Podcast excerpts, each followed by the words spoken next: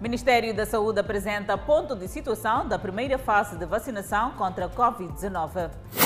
Provedor de Justiça distingue Miramar pelo apoio às vítimas de terrorismo em Cabo Delgado.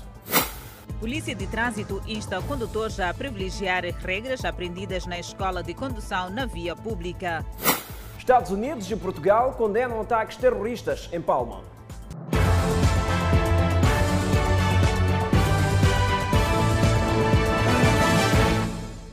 Boa noite, este é o Fala Moçambique. Estamos em simultâneo com a Rádio Miramar e também com as redes sociais. A secretária do Estado da província de Maputo, Vitória Diogo, está preocupada com a fraca qualidade das obras de construção de estradas. Residentes dos bairros queixam-se da degradação das vias, situação que agrava sempre que chove. Estradas esburacadas em muitos pontos do município da Matola, onde os automobilistas precisam de se empenhar nas manobras cautelosas para continuar a viagem nestas vias cheias de água. Na Matola Gar, os munícipes e automobilistas já muito esperam pela intervenção das autoridades para a pavimentação desta via. Todos os troços da cidade da Matola é um caos. Até parece que não temos autarquia. O que me deixa lamentar é que, afinal de contas, esses impostos que o município cobra é para que fins? Porque em cada quinquênio, pelo menos, devia, devia haver algo melhorado mas não é o que estamos a ver. Conforme podeis ver, vejam só este troço, de frente ao hospital. Como é que os pacientes suportam isso assim? A vida aqui não é fácil na Matulagar e nós gostaríamos de pedir a quem é de direito, se possível, que pudesse nos ligar este troço da Matulagar até a rotunda da circular. Isto não leva nem um quilômetro, estamos a passar mal. Preocupada com a degradação das estradas na província de Maputo, a secretária de Estado, Vitória Diogo, reuniu-se esta sexta-feira com todos os administradores distritais, diretores distritais de planeamento e infraestruturas, vereadores municipais que respondem pela área de infraestruturas e quadros da Administração Nacional de Estradas, ANA, para encontrar soluções para resolver o problema das vias de acesso. Para o presente ano estão previstas intervenções de manutenção de rotina em cerca de 711 quilômetros de estradas na província de Maputo, com um orçamento de apenas 113 milhões de meticais distribuídos em cerca de 28 milhões de meticais para estradas não revestidas e 84 milhões para estradas revestidas. Não podemos continuar neste círculo vicioso de reabilitar, tapar buracos, ter intervenções de, de emergência e logo a seguir, com a primeira chuva que ocorre, tudo se perde. Em 2020, o setor de estradas na província de Maputo investiu em algumas vias 43 milhões de meticais para realizar intervenções de manutenção de rotina e melhoramentos localizados, com vista a assegurar a transitabilidade em cerca de 330 quilômetros de vias de acesso com destaque às zonas produtivas. Contudo, constatou-se fragilidades técnicas na execução das obras no ano passado, não só dos empreiteiros, como alguma aparente ausência dos fiscais das obras. O diretor dos Serviços Provinciais de Infraestruturas, Fernando Andela, avança algumas vias que vão merecer de intervenção no presente ano. Estão previstas intervenções de manutenção periódica ligeira de cerca de 33 quilômetros. As intervenções na manutenção periódica ligeira de cerca de 33 quilômetros nas vias referenciadas na província de Maputo está orçada em 210 milhões de meticais. E a Polícia de Trânsito na província de Maputo leva a cabo desde hoje uma campanha de sensibilização aos condutores de cumprimento de regras de trânsito. E o ato tem em vista reduzir o congestionamento e evitar acidentes. O aumento substancial de veículos no país e em especial nas grandes cidades tem sido apontado como uma das principais razões de congestionamentos e acidentes nas estradas. A polícia na província de Maputo concorda com o argumento, mas entende que os efeitos podem ser reduzidos, bastando para isso haver o cumprimento das regras de trânsito. Vamos ceder-nos passagem isto é, isto daqui é um cruzamento. Então devemos aprender a nos ceder passagem ou prioridade. Uma viatura de cada vez, de cada lado. Isto é, passa uma viatura à esquerda, passa outra à direita, passa outra por cima e por último por baixo. Uma das regras gravemente a atropelar por desconhecimento, egoísmo ou mesmo por força de hábito. A maior parte dos condutores utentes das vias acabam tendo uma condução ou um trânsito de hábito, não de regra, como o Código de Estrada manda. O ponto de interseção entre as avenidas Eduardo Montani e Josina Machel é o local escolhido pela Polícia de Trânsito para lembrar aos automobilistas uma das regras aprendidas na escola de condução. A polícia confirma. E estamos aqui a fazer um trabalho de recordar esses condutores que, afinal de contas, todos eles passaram das escolas de condução, aprenderam como é que deve-se transitar num cruzamento. Em conversa com a nossa reportagem, alguns automobilistas demonstraram domínio da matéria. Lembra-se ainda da regra de prioridade que aprendeu na escola de condução? Ah, lembro, lembro bem. O que é que diz? É para dar prioridade a todo condutor que se apresenta no seu lado direito. Hum. Yeah. E tem usado isso no dia a dia? Tenho usado, sinceramente. Conhecimento relativo. Por exemplo, a, a regra de cedência ou prioridade, lembra? Sim, sim, lembro. O que é que diz? Sempre que chegamos no trocamento, devemos, quando vemos o sinal de stop, devemos parar para poder para ceder a um ao outro. E outros nem tanto. Lembra de alguma regra de trânsito que aprendeu na escola de condução?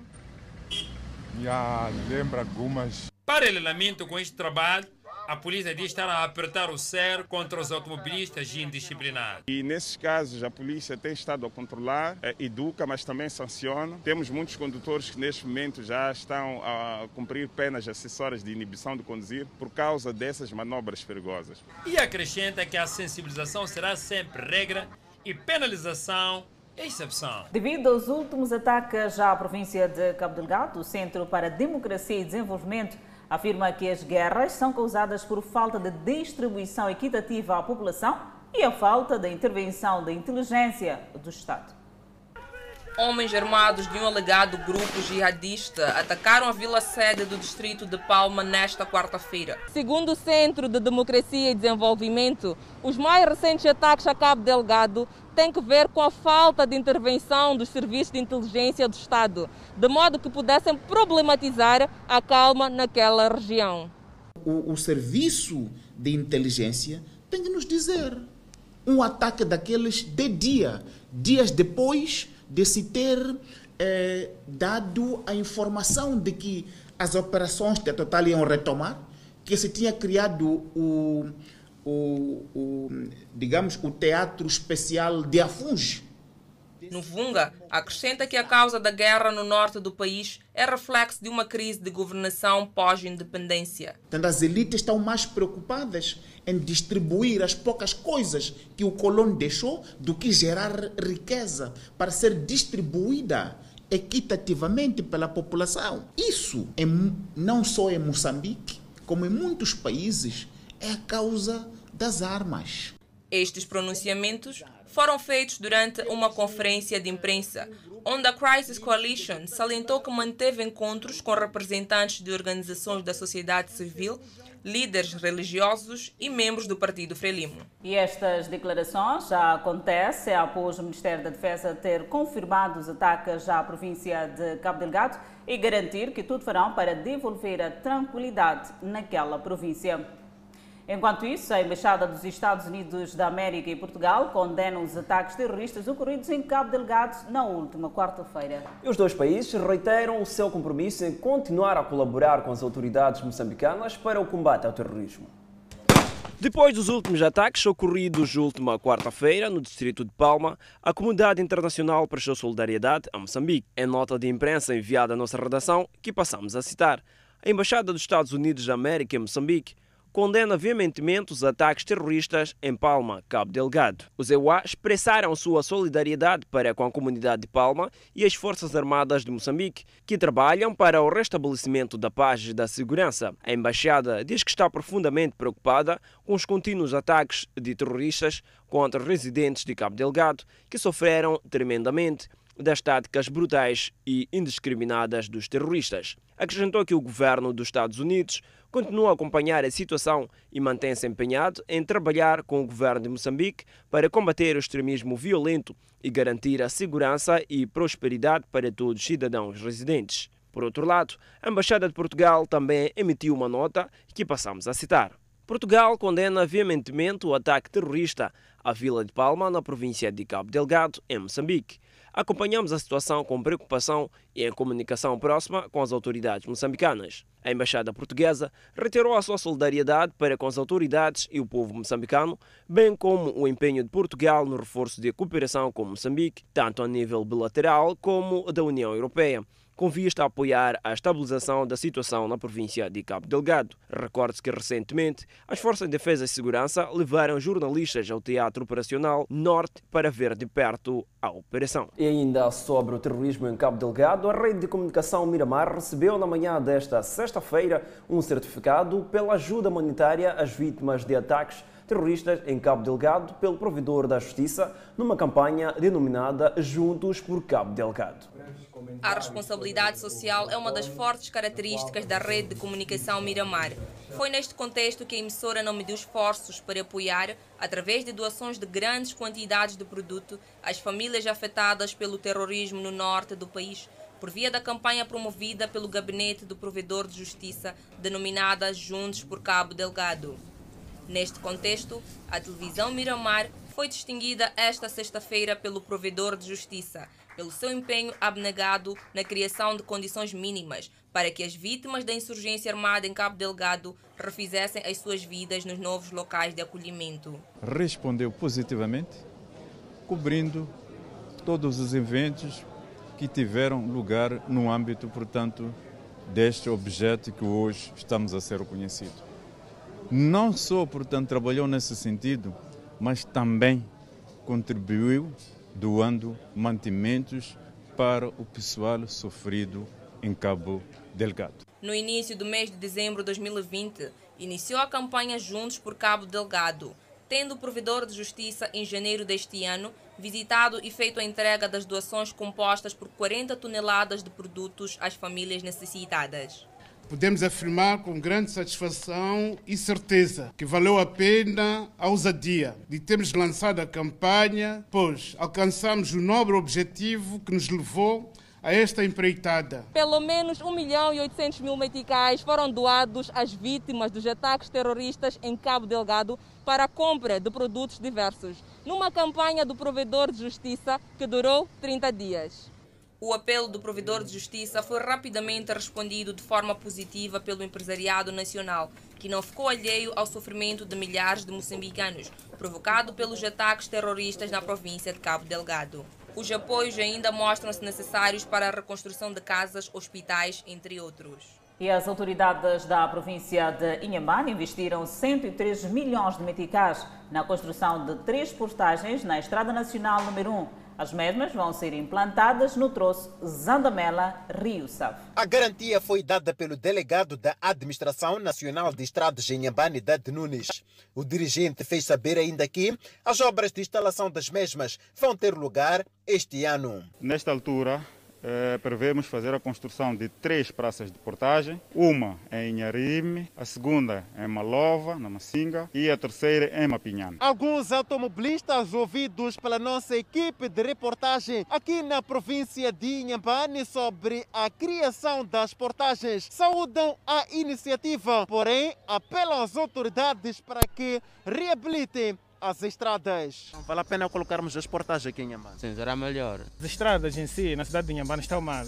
Especialmente aquela que que está no que parte de Lindela até a cidade de Inhambane. Entretanto, ainda não há taxas a cobrar aprovadas, mas as mesmas vão assegurar a participação dos utentes na manutenção desta infraestrutura no âmbito da implementação da política de estradas no país. A grande dificuldade é que todos os dias nos debatemos com ela é a falta de fundos. E julgamos que com as portagens elas vão catapultar, de certa forma, este, este grande constrangimento que são os fundos. A construção das três praças de portagens em Inhambane vão custar 103 milhões de meticais. E seguimos com a sinistralidade rodoviária. Acidentes de aviação preocupam a direção do Hospital Provincial de Chimoio, na província de Manica. E só esta semana, mais de cinco casos deram entrada naquela unidade sanitária. Chama-se Machava Daniel e está internado no Hospital Provincial de Chimoio por se envolver envolver num acidente de viação.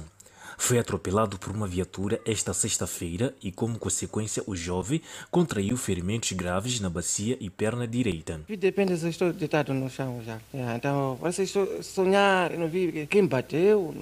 O mesmo ocorreu com este cidadão de 28 anos de idade, residente na cidade de Chimoio, deslocou o membro superior direito após cair num transporte semicoletivo, vulgo Mailovin.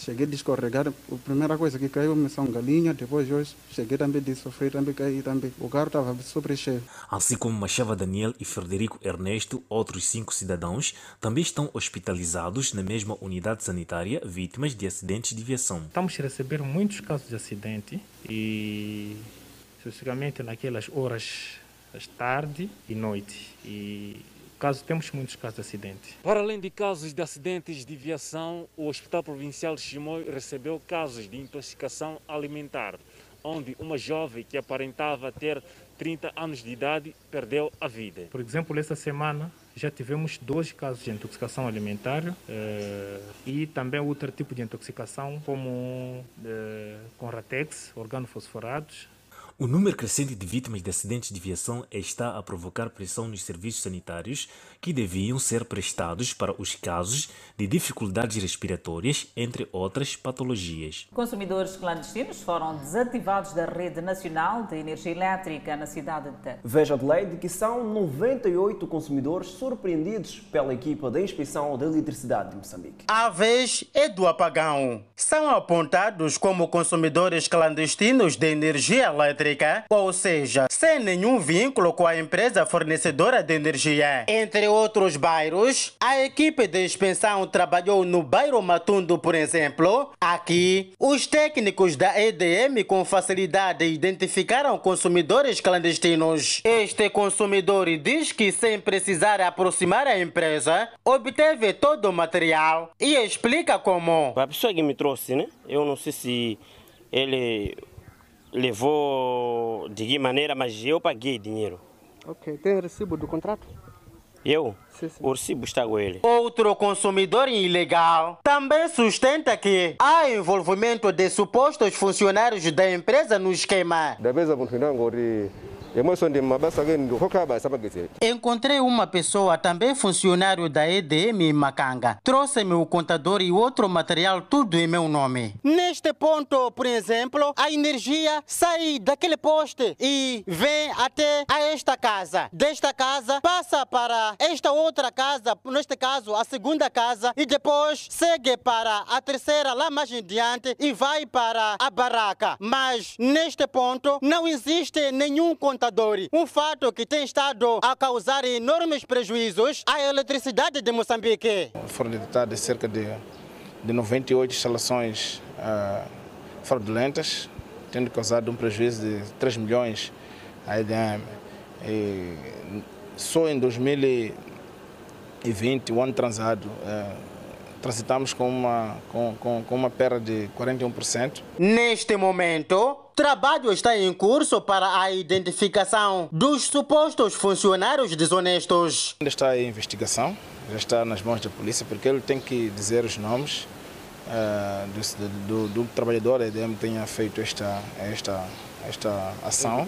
O delegado da EDM em Tete disse que este tipo de ligação condiciona a qualidade no fornecimento da corrente elétrica, dado que os postos de transformação foram instalados para fornecer corrente a um determinado número de consumidores. A entrada de consumidores clandestinos, ainda de acordo com a nossa fonte, sobrecarrega o sistema, o que depois se traduz na baixa qualidade da corrente fornecida. E uma equipa do Cernic na cidade de Maputo e da Procuradoria estiveram na casa do empresário e influenciador digital Guizi Ramos para trabalho de buscas. E as informações são escassas, mas sabe-se que há um processo a correr contra si na Justiça. Uma visita relâmpago e pouco comum à casa do empresário e influenciador digital Guizer Ramos. Não se tratava de nenhuma promoção de evento, mas sim dos agentes do Cernic na cidade de Maputo e Procuradoria. Nove horas. Começam trabalhos de busca até por volta das 11 horas. No meio da busca, Gui, como é carinhosamente tratado, ausentou-se, mas logo regressou.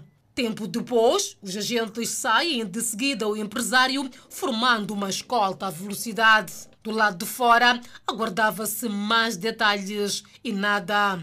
O que se sabe é que Gui foi recentemente acusado de abuso sexual a uma modelo moçambicana que dizia ter provas do crime. No entanto, Gui tranquilizou os fãs e internautas dizendo que é inocente. Gui disse, e passamos a citar: Neste momento, temos que deixar a justiça trabalhar. Eu confio na justiça moçambicana. Guizel saiu e voltou uma hora depois eh, de ter saído, na companhia do seu advogado, dos agentes eh, do Cernig e também eh, da Procuradoria não quis eh, falar à imprensa, alegando que não tem autorização do seu advogado. As informações sobre o processo em curso contra o empresário são escassas, mas sabe-se que há um processo na fase de instrução preparatória e, por via disso, corre em segredo na Justiça. E no próximo bloco, o Ministério da Saúde apresenta ponto de situação da primeira fase da vacinação contra a Covid-19. E há mais por ver, o mercado da Munhava na Beira beneficiou-se de uma reabilitação. Estas e mais notícias para ver. Até já.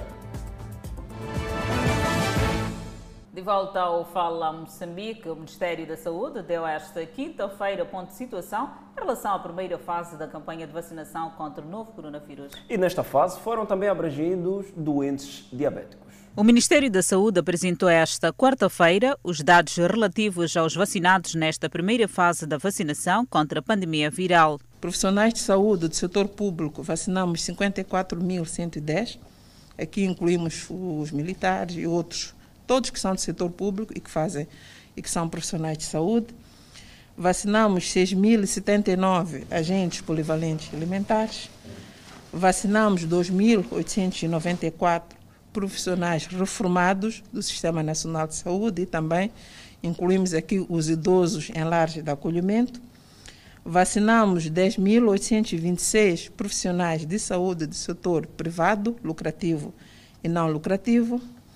Alcançamos 469 trabalhadores das morgues e coveiros e vacinamos, portanto, para uh, os diabéticos até o momento 1.291 diabéticos, portanto, até ao dia de ontem. Segundo a diretora nacional adjunta da Saúde Pública, Benigna Matsin, a campanha contou com vários profissionais da saúde que garantiram o sucesso da campanha. Tivemos 976 técnicos de saúde que acompanharam este processo até o momento e que tinham várias funções, desde fazer a vacinação propriamente dita, fazer o registro eh, dos dados, a monitoria e também o controle eh, das filas, como puderam é, presenciar, testemunhar. Houve momentos em que tivemos muitas enchentes nos nossos postos de vacinação. A primeira fase da campanha abriu espaço para os doentes que sofrem de diabetes.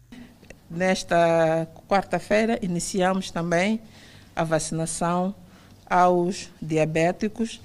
Numa primeira fase, aqueles que estavam eh, associados ou que estão associados à Associação dos diabéticos, mas que eh, com o processo da vacinação acabamos incluindo alguns outros que, dependendo do seu estado uh, clínico, apareciam na, nos nossos postos de vacinação e com uma avaliação que nós fazíamos rápidas, acabamos, rápida, acabamos também incluindo alguns diabéticos que não faziam parte da associação dos diabéticos de Moçambique. Até esta quarta-feira foram vacinadas mais de 75 mil pessoas, num total de 90.922 pessoas previamente planificadas. E a Organização Mundial da Saúde fez um alerta para a África. Diz que o continente precisa de mais vacinas para imunizar a Covid-19. O continente africano tem vindo a lutar diariamente para combater o número de novas infecções por Covid-19 que em alguns países tem vindo a crescer, muito por causa das novas variantes em circulação. Até o momento, o continente administrou 7,7 milhões de doses de vacinas, com destaque para as populações de alto risco. Um número considerado baixo, uma vez que a África tem cerca de 1,3 mil milhões de pessoas.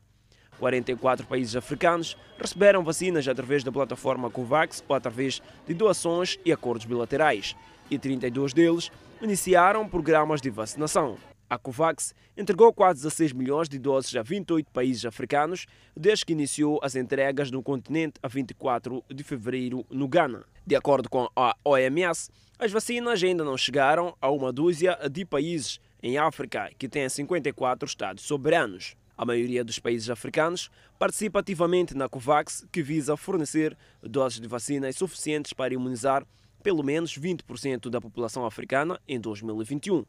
No entanto, a procura da vacina está a exercer uma enorme pressão sobre o sistema de fabrico global, que tem uma capacidade anual para produzir entre 3 e 5 mil milhões de doses. Segundo a OMS, podem ser necessárias até 14 mil milhões de vacinas em todo o mundo, pelo que é necessária uma maior colaboração global em questões de cadeia de abastecimento. Nas últimas quatro semanas, as mortes em África diminuíram 45% em comparação com o mesmo período do ano passado, mas a taxa de mortalidade acumulada é de 2,7%, que ainda é mais elevada do que a taxa global de 2,2%. O continente africano são mais de 4,1 milhões de casos de Covid-19 e mais de 110 mil mortes. Ainda sobre a saúde, a província da Zambésia notificou no ano passado mais de 21 mil novos casos de tuberculose, um aumento de 16 quando comparado com o igual período de 2019. Mateus Fernando tem 49 anos de idade. É um dos muitos casos de sucesso na recuperação da tuberculose.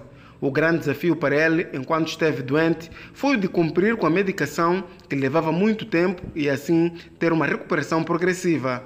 A ajuda da família no processo foi essencial. Fora, fora no Alto Moloco, voltou. Fui me chamado em casa e comecei a, a receber tratamento aqui pela esta doença de, de tossir. Acabei seis meses a tomar comprimidos. Por dia eu tomava três comprimidos. Por dia até seis meses. Em outubro comecei a melhorar um pouco. Apelo, apelo pelos meus irmãos outros ainda que melhoraram, em como que quando a pessoa seguir este a pessoa seguir este tratamento de seis meses melhora um pouco aos, aos poucos. A não tomar hoje, uma semana não, sem tomar. Diário tomar três comprimidos até seis meses. A pessoa apanha forças e a doença do tuberculose acaba. Ao nível da província da Zambésia, os centros de saúde dispõem de medicamentos para o tratamento da tuberculose. No entanto, algumas comunidades têm estado a aderir a esta iniciativa médica por forma a garantir que não hajam muitos casos de tuberculose ao nível das comunidades. O governo provincial apela para que os doentes sejam vigilantes no monitoramento do seu tratamento com vista à sua recuperação total, seguindo todo o protocolo médico. É esse que começa a ter tosse, não pode tossir de qualquer maneira. Tem que fazer a etiqueta da tosse, tossir para o lado, por forma que não espirra para, para outros. E tem que usar máscara, para que também, quando estiver a falar com outros, não possa contaminar o outro. Só a única diferença é que a tuberculose tem cura no hospital, como veio dizer aqui aquele nosso amigo. E eu, nós todos vimos que ele está bom. Ou não está bom? Está bom? Ele está bom. Está forte, falava aqui alto, assim como eu. Mas ele disse que o tratamento é muito longo, leva seis meses e não pode falhar um dia. Basta falhar um dia, já estragou o tratamento. Ao nível da província de Zambésia, dos mais de 260 centros de saúde têm equipamento para o diagnóstico da tuberculose, bem como medicamentos para o seu tratamento. Da Zambésia para a cidade da Beira, marcas do IDEI. As comunidades do populoso bairro da Munhava, que há dois anos continuam a vender ao relento em virtude da passagem do ciclone Idai ter destruído o principal mercado daquela área residencial, estão satisfeitas com a reabilitação e consequente requalificação da sua nova infraestrutura. Hoje, a vender em condições adversas e até por vezes a disputar o mesmo espaço com viaturas, os vendedores da Munhava, que há dois anos viram o ciclone Idai retirar-lhes toda a sua mercadoria e destruir o principal mercado desta área residencial, dizem-se satisfeitos com a reabilitação e requalificação do seu mercado, que ganhou uma nova imagem. Estamos satisfeitos ver nosso mercado está tá a acabar, está bonito, vamos vender no sítio bonito. E hoje como é que tem estado a acontecer o negócio aqui? Aqui fora está a andar pouco pouco. Mas Quando chove é uma situação Tá- complicada. Sim, quando chove com situação complicada. Toda a chuva quando cai, nós sofremos. Assim, o nosso mercado está quase pro- pronto. Estamos satisfeitos para nós voltar no mercado. Este é o mercado central da Munhava com uma nova imagem, depois de beneficiar de uma requalificação. Lembre-se que este mercado sofreu há dois anos, já quando da passagem do ciclone Idai, levando os vendedores a praticarem suas atividades ao longo da via pública. Hoje, com uma nova imagem, tudo indica que dentro de aproximadamente um mês, os vendedores passaram a ter um novo espaço. Estamos neste momento em cerca de, eh, diria, 98% da obra já está, já está finalizada. E até próxima semana, 31, teremos a obra já, já, já, já finalizada no seu, no seu todo. O presidente do Conselho Autarco da Beira, que visitou o mercado, mostrou-se satisfeito com a qualidade das obras. Antes, esse mercado tinha um número muito pequeno de vendedor e agora o mercado está alargado para cerca de 150 vendedores. É, é, Antes praticamente íamos até 70 ou 80, mas agora nós agora duplicamos e pedimos que conservem como se estivessem a conservar a sua própria casa. Tudo indica que até 30, 30 de abril o munícipe já estará aqui a efetuar o seu negócio. A reabilitação e requalificação do mercado de Munhava Central, que custou mais de 12 milhões de meticais aos parceiros do município, enquadra-se no projeto de reconstrução pós-GIDAI. Construída de forma resiliente, a infraestrutura está preparada para suportar os ventos iguais ou superiores à do ciclone Idai, que devastou a cidade da Beira em março de 2019. Espreitamos à página desportiva. A corredora moçambicana Cecília Guamba vai procurar, no próximo dia 30 de março do mês em curso, em garantir a qualificação para os Jogos Olímpicos numa competição internacional de atletismo que terá lugar na vizinha África do Sul. Últimas sessões de treino da velocista moçambicana antes de seguir para a vizinha África do Sul em busca de uma vaga para os Jogos Olímpicos de Tóquio, no Japão, que serão realizados de 23 de julho a 8 de agosto do ano em curso. A atleta garante que vai procurar a concentração suficiente para melhorar a sua atual marca. Primeiro, a expectativa mesmo é de estar próximo às marcas ou mesmo melhorar. Eh, durante esse período tive que me adaptar por causa da pandemia, escola e muito mais. E também pelo fato de não poder participar ou praticar alguns exercícios no ginásio, tive que me adaptar. Então, eh, o primeiro objetivo é de ou manter as marcas ou tentar estar próximo às marcas para qualificar para os Jogos Olímpicos. O processo de preparação da atleta de 21 anos de idade foi apertado nesta fase da pandemia. Espero que aconteça o melhor e que consiga melhorar a sua marca, que será a primeira competição oficial, o que não é tão fácil. Entretanto, os jovens atletas não escondem o sonho de um dia conseguirem qualificações para as próximas edições dos Jogos Olímpicos. Alguns atletas que já não têm possibilidades de qualificar para os Jogos Olímpicos de Tóquio continuam a trabalhar e pedem mais apoio no processo de preparação para que o triunfo não falhe nas próximas competições internacionais. Acho que deverão ajudar muito os Jogos Olímpicos, investir nos atletas, porque conforme podemos ver, por, estar, por o atletismo estar abandonado, temos poucos sêniores aqui. Os atletas do escalão júnior insistem que a valorização dos praticantes do atletismo no país deve se fazer sentir. Estamos precisando de muito apoio. O atletismo ultimamente eh, já está, está a acabar porque muita gente já desistiu do, do esporte. Na cidade de Maputo, são muitos atletas do escalão principal do atletismo senior que nos últimos anos desistiram de praticar o atletismo por falta de condições. Moçambique registrou 979 recuperados da Covid-19. E há mais por ver no próximo bloco. Até já. Voltamos para mais notícias. Agora, na página internacional, a União Europeia diz que a AstraZeneca deve recuperar o tempo perdido antes de exportar a vacina para outras partes do mundo. A empresa deve honrar o contrato que tem com os Estados-membros europeus antes de voltar a exportar vacina, disse Ursula von der Leyen. A União Europeia propõe restrições da exportação mais fortes para garantir que seus 27 países tenham mais injeções da Covid-19 para impulsionar sua campanha de vacinas em meio a um aumento de novas infecções. Mesmo que a mudança seja prejudicial para países fora da União Europeia, o objetivo da Comissão Europeia é forçar os fabricantes de vacinas, especialmente a AstraZeneca, a entregar as doses que eles concordaram em seus contratos. A Comissão também quer garantir que a reciprocidade de exportação seja aplicada aos países que estão a produzir vacinas ou as matérias-primas necessárias para elas. Moçambique registrou mais 979 recuperados da Covid-19, elevando para 55.074 cumulativo.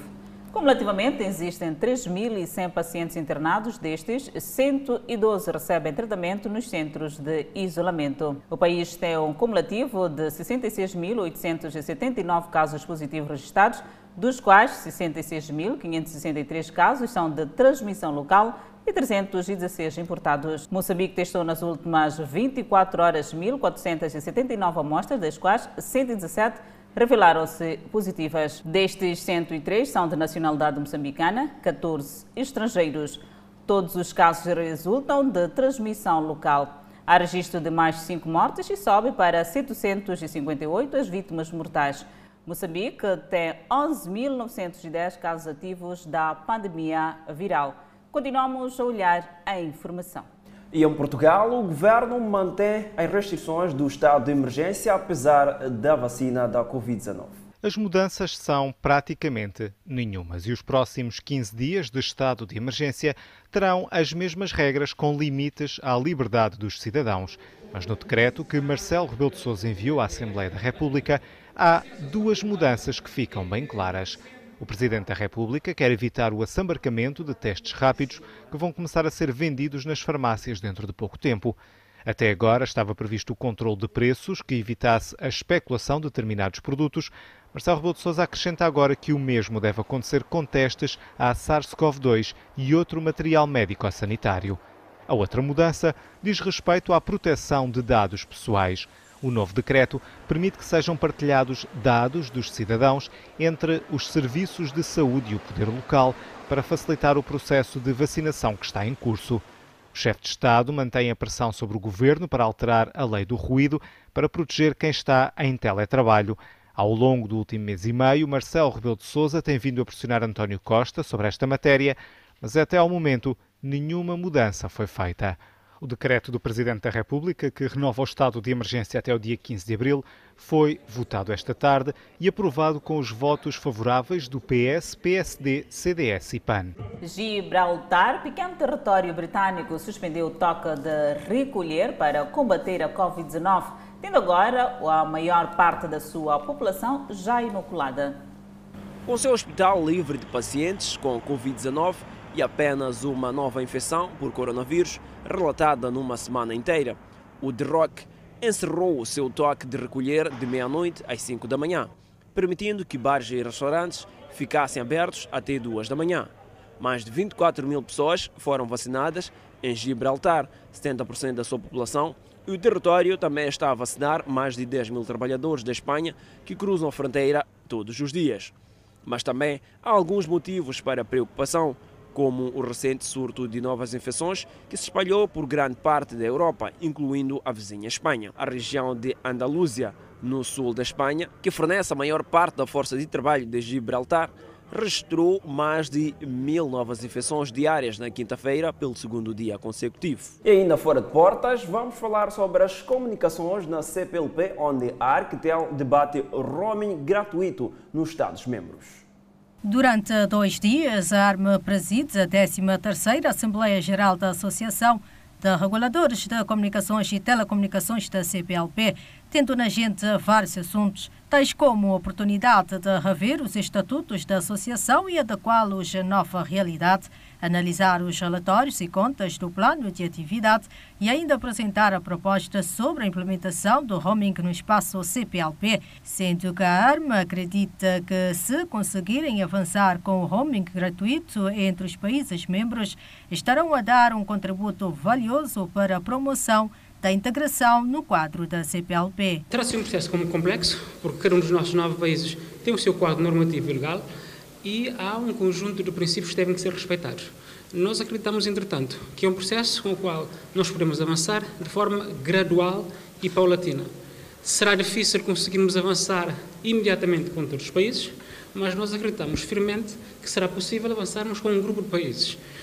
A Guiné-Bissau tem toda a abertura, Angola mostrou a sua abertura, Cabo Verde naturalmente tem a sua abertura, até porque faz parte do roaming da CDAO e à medida que o quadro normativo legal vigente nos demais países for reajustado, nós conseguiremos efetivamente alargar o roaming gratuito em tudo para todos os países da CPLP. Proposta que querem implementar ainda este ano e que vai trazer um conjunto de vantagens para os países da língua portuguesa, afirma Isaías Barreto. Temos uma comunidade de nove países, estamos em três digamos, continentes, quase 300 milhões de habitantes, e a ideia, efetivamente, é nós facilitarmos, uh, termos quase que livre circulação de, de, tráfego de voz e dados através do roaming entre os nossos uh, nove países, que até certo ponto se enquadra no esforço, digamos, de mobilidade que existe neste momento na CPLP. Basta ter o seu telefone aqui de Cabo Verde, você pode viajar, por exemplo, a Portugal, Brasil ou qualquer outro país da CPLP e usar o seu telefone diretamente, sem código nenhum, como se você estivesse em Cabo Verde. Projeto que também o secretário de Estado para Inovação e Formação Profissional diz ser importante, sobretudo no momento em que o digital tem sido um grande instrumento de trabalho em todos os países. Penso que uma verdadeira comunidade uh, passa pela mobilidade das pessoas, mas vai passar também pela forma como nós conseguimos fazer telecomunicações e para isso uh, é importante que nós possamos caminhar para, para esta questão uh, do roaming. As reguladoras têm esta missão de garantir o equilíbrio de interesses um, tendo como base, óbvio, a lei dos países e fazendo de forma independente e com vista à sustentabilidade do próprio país. Pelo que é importante, segundo Pedro Lopes, que os países tenham reguladoras independentes fortes e que tenham a capacidade de equilibrar os diferentes setores e diferentes interesses. E no próximo bloco, para fazer face à Covid-19, empresas em Nampula procuram reinventar-se. E ainda mais por ver, o governo da Zambésia investe na construção de um centro de saúde em Mutala. Há mais por ver e até já. De volta ao Fala Moçambique, o Banco de Moçambique e a Cooperação Financeira Alemã através do Banco Alemão de Desenvolvimento, procede no dia 29 de março corrente ao lançamento da subvenção para apoio de emergências micro, pequenas e médias empresas no âmbito da Covid-19. O ato será marcado pela assinatura de acordos entre o Banco de Moçambique e as instituições de crédito e sociedades financeiras participantes. Os fundos foram projetados para ajudar as MPME a atender às necessidades decorrentes do fluxo da caixa durante a pandemia da Covid-19, incluindo, mas não se limitando a pagamentos de salários, de rendas, prestações de amortização de um empréstimo bancário, faturas pendentes de fornecedores, faturas de eletricidade e água, por um período máximo de três meses. O evento contará com a presença do governador do Banco de Moçambique, Rogério Zandamela, e do embaixador da República Federal eh, da Alemanha, Igmar Kreschel. Continuamos a olhar a informação. Empresas do ramo da indústria e comércio na cidade de Nampula dizem estar ainda a enfrentar dificuldades. Pois, e algumas dizem que há tendência de redução de perdas e outras continuam a apontar desafios. Com 80 trabalhadores em regime de rotatividade, esta empresa do ramo alimentar baseada na cidade de Nampula é uma das várias indústrias que apontam que, apesar das baixas que têm vindo a se registrar, há uma tendência de redução de perdas. O foco passou a ser trabalho e alternativas de reinvenção. Nós laborávamos em elaboração contínua e agora, 24 horas por dia, agora já não, não estamos a fazê-lo. O, o preço da farinha subiu, o metical derrapou, portanto, eh, é difícil dizer que alguma empresa tenha sobrevivido e crescido de forma sustentável durante a pandemia. Ângelo Eduardo, trabalhador desta empresa há 11 anos, é responsável pela área de produção. Conta que a Covid-19 ensinou-lhe a dar valor à vida e ao trabalho. Este é, é o tapete principal. Este já parou o tapete. Tenho que ligar para funcionar. Este aqui é tente tenho que desligar, tenho que ligar para funcionar e controlar todos os meus colegas. aqueles ali que estão a mandar, epa, vamos andar assim, vamos trabalhar. Se está a ver bolacha fulano, é assim mesmo, é a minha especialidade. Rita José, que está na área de embalagem e empacotamento do produto final, diz que trabalha com afinco para cumprir os seus objetivos. Não trabalho na fábrica, é só empacotar bolacha, só operar de bolacha, a sair aí na máquina, empacotar, assim arrumar aí, outra vez ir atrás, selecionar. Esta outra empresa que trabalha na área de conservação e venda de pescado importa anualmente 150 contentores de 25 toneladas cada. Nela trabalham oito pessoas e não houve redução da mão de obra. Contudo, as vendas baixaram de forma drástica. Antigamente, antes do Covid, nós importávamos mais ou menos 150 a 200 contentores de peixe de 25 toneladas. Para este ano, acredito que não vamos atingir essa, essa quantidade. Na zona da Rex, ainda na cidade de Nampula, opera uma indústria mageira. É uma empresa aberta recentemente com trabalhadores, na sua maioria jovens. A empresa tem capacidade para 50 toneladas por dia, mas neste momento apenas explora 25 toneladas da capacidade atual. O gestor da empresa diz que a indústria ressente-se atualmente da falta de matéria-prima. A matéria-prima é o principal calcanhar de Aquiles para as indústrias moageiras. Não só esta, como todas no geral. O milho é produzido em Nampula, sim senhora, mas não consegue uh, satisfazer o mercado das indústrias para a cidade de Nampula. Apesar deste e outros constrangimentos, os trabalhadores mostram-se cada vez mais motivados. Nós transformamos o milho em farinha. Coloca-se milho lá, tem uma cova, entorna-se na cova, depois da cova nós arranco, eu, eu arranco as máquinas, começa o processamento até chega o produto final. O governador de Nampula, Manuel Rodrigues, falou sobre a necessidade do executivo continuar a acarinhar este setor de atividades com vista a contribuir cada vez mais para a balança de pagamento. A nossa província é uma das que tem o maior parque industrial que compete com o Parque Industrial da Matola e, e pensamos que vamos continuar a acarinhar para que Nampula continue de facto a ter esta robustez e, e, continuarmos a ter o nosso lugar naquilo que é a, a, a, parte da farinação, por exemplo. Do... Nampula conta com mais de 100 empresas que operam no ramo da indústria e comércio. Do setor da indústria e comércio, vamos para a saúde na Zambésia, onde mais de 20 mil habitantes deixaram de percorrer mais de 50 quilómetros para ter acesso aos cuidados básicos de saúde com a construção de um centro em Mutala, no distrito de Alto Moloco. Manuela Raimundo é parteira tradicional há mais de 20 anos na comunidade e descreve o quanto era difícil ver mulheres perderem vida por uma complicação no parto. Segundo explica, a situação fica ultrapassada pelo fato do centro, ora inaugurado, também possuir uma maternidade e casa para médicos, algo que vai garantir um melhor atendimento e assistência sanitária para a comunidade. Não tinha maternidade, as pessoas nascia nos Jairos, sim. E mamãe, como parteira tradicional, como que fazia isso? No, nos Jairos? É. A mão assim mesmo, é, arrasca assim mesmo, sim.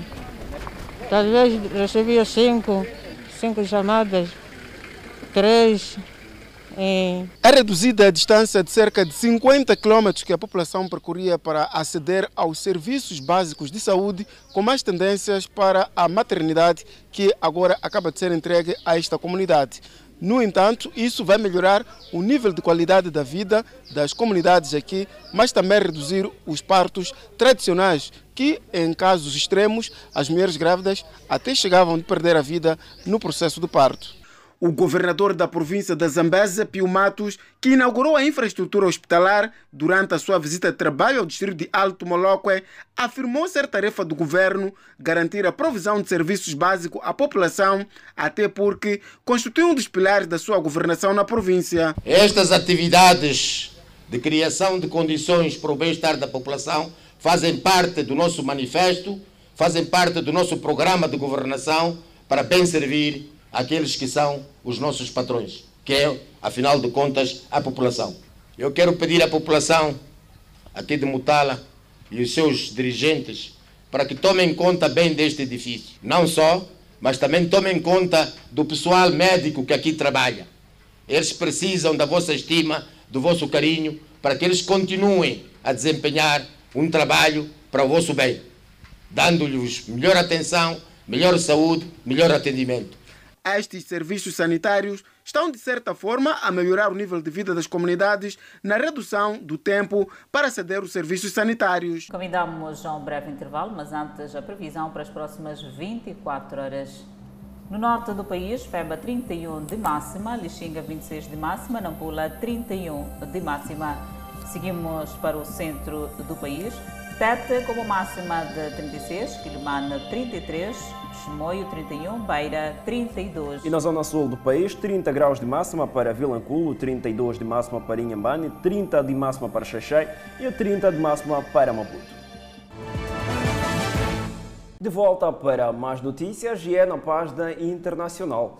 Bombas colocadas em carros presos no trânsito caótico de Cabul são a mais nova arma que aterroriza os afegãos nesta nação cada vez mais sem lei, enquanto Washington busca um fim responsável para décadas de guerra. Os aparelhos primitivos, às vezes feitos em oficinas de mecânica por pouco dinheiro, são usados por militares, criminosos ou para tentar acertar contas pessoais. No ano passado, um ou mais carros explodiram em Cabul quase todos os dias e os moradores são apavorados. A administração do presidente Joe Biden tem alternado entre palavras persuasivas e duras, até mesmo oferecendo uma proposta de paz pronta para apressar o Talibã e o governo em direção ao fim do conflito. Mas a violência no Afeganistão está a aumentar e a tomar novas reviravoltas ocasionais, como as bombas pegajosas. Numa cidade já traumatizada por atentados suicidas, explosões poderosas se tornaram características mortais na guerra sem fim do Afeganistão. Mas o fenômeno de bomba pegajosa que agora está a aterrorizar Cabul é novo, diz o ex-ministro do Interior Massoud Andarabi. É muito barato de fazer, custa aproximadamente o equivalente a 25 dólares e tem como objetivo aterrorizar de forma única, criar um estrondo alto e assustador. As táticas variam, dizem as forças de segurança. Ocasionalmente, uma criança pequena pode ser usada para distrair o motorista, enquanto o homem-bomba enfia a pequena caixa embaixo do volante. Não faltam recrutas entre os pobres da cidade, que representam cerca de dois terços dos 35 milhões de habitantes do Afeganistão. De acordo com o Banco Mundial, 62% dos 35 milhões de afegãos vivem com cerca de 1,90 dólares por dia. O desemprego gira em torno dos 30%. Enquanto isso, centenas de pessoas já acamparam numa praça em Paris, exigindo que as autoridades forneçam moradias decentes para imigrantes e requerentes de asilo. Imigrantes requerentes de asilo, trabalhadores de caridade e até famílias francesas participaram da manifestação que viu a Praça da República cercada de pessoas, armando barracas. Eu estava a dormir no acampamento anteriormente e agora estou aqui com minha esposa e filha. Disse o manifestante. Mamoto Otara, um imigrante de 32 anos da Costa do Marfim, disse que precisa de uma situação de moradia estável para permitir que a sua filha fosse escola, para que ela não perdesse os estudos. Por outro lado, Fatoumata Traoré, uma migrante de 34 anos que também era da Costa do Marfim, disse que nunca teve uma casa estável para ficar e que ficou sem casa por três meses junto com seu marido e filha. A ação foi organizada por várias organizações não governamentais e grupos de caridade. O que estamos a pedir, mais uma vez, é que as pessoas sejam colocadas em um lugar seguro, disse Nikolai Posney, membro da organização não governamental Utopia 56, que ajuda a apoiar migrantes na França. De França para Cabo Verde, onde Cabo Verde está de olhos postos nas finanças sustentáveis. Mais detalhes com a nossa correspondente. Com o objetivo de consolidar o país como player regional e líder no sector das finanças, atores do ecossistema financeiro receberam mais conhecimentos sobre os fundamentos das finanças sustentáveis, incluindo tendências e trajetórias de mercado. Uma ação considerada importante, segundo o representante da PNUD. Porque uh, queremos estabelecer uma plataforma de economia azul. E a formação de hoje uh, é um primeiro passo de uma longa caminhada que o Cabo Verde tem que fazer para estabelecer essa plataforma. A plataforma azul é para diversificar as fontes de financiamento, as fontes financeiras, para crescer a economia de Cabo Verde. Cabo Verde tem muitas, uh, uh, muitas coisas positivas, muitas vantagens. A capital humano, a governança, a democracia. E, e com isso, a Bolsa Valores, que é nosso parceiro principal, e o governo de Cabo Verde, juntos queremos fazer esta caminhada para estabelecer esta plataforma de economia. É a ambição do país o desenvolvimento sustentável, pensando numa expansão do mercado de capitais nacional através de instrumentos de financiamento inovadores, com foco no investimento sustentável, facilitando também a integração nos mercados regionais. Ao ver do Ministro das Finanças, Cabo Verde, nos próximos 10 anos, precisará de mais de 5 mil milhões de euros para financiar projetos de desenvolvimento em todas as áreas. E o acesso ao financiamento externo seguramente vai continuar a ser um grande desafio, até confrontado com a restrição do nível do endividamento de Cabo Verde. Por isso, e tendo em conta essa limitação, hoje mais do que nunca, temos de procurar novas formas de financiamento. Temos de ser criativos, temos de ser inovadores e temos de procurar aprender com as melhores práticas e encontrar formas alternativas de financiamento para a economia cabo-verdiana. A par da existência de um número significativo de projetos de investimentos viáveis que continuam por financiar no âmbito do setor privado, assim como o setor público, nos desafia a ver formatos alternativos para financiar a nossa economia pelo que considera que o foco será na melhoria das estratégias de financiamento sustentáveis e de investimentos a nível nacional e internacional, por forma a responder à demanda do país. A limpeza em Nova Gales do Sul, a Austrália continua após dias de enchente e forte chuva naquele país. Em Port McQueen, voluntários apareceram para ajudar as vítimas de enchentes, como Marianne e Mike, que perderam a maior parte de seus pertences. Os dois sobreviventes disseram que estavam felizes por estarem vivos, mas perceberam que sua casa nunca mais voltaria a ser como era. Em Windsor, voluntários limparam a área ao redor da ponte Windsor, que estava submersa pela água. Vai ser uma grande limpeza. Só vai levar algumas semanas, eu acho mas meses, então vamos ver como vai. Disse o morador local, Leite Dollars, esta sexta-feira. Na área de Richardsmond, muitas propriedades ainda estão cercadas por água ou inundadas. Massas de destroços também podem ser vistas espalhadas por vastas áreas. O Fala Moçambique fica por aqui. Obrigada pela atenção dispensada. E não deixe de ver a seguir as emoções da telenovela Gênesis. Boa noite, aquele abraço do tamanho da nossa amizade.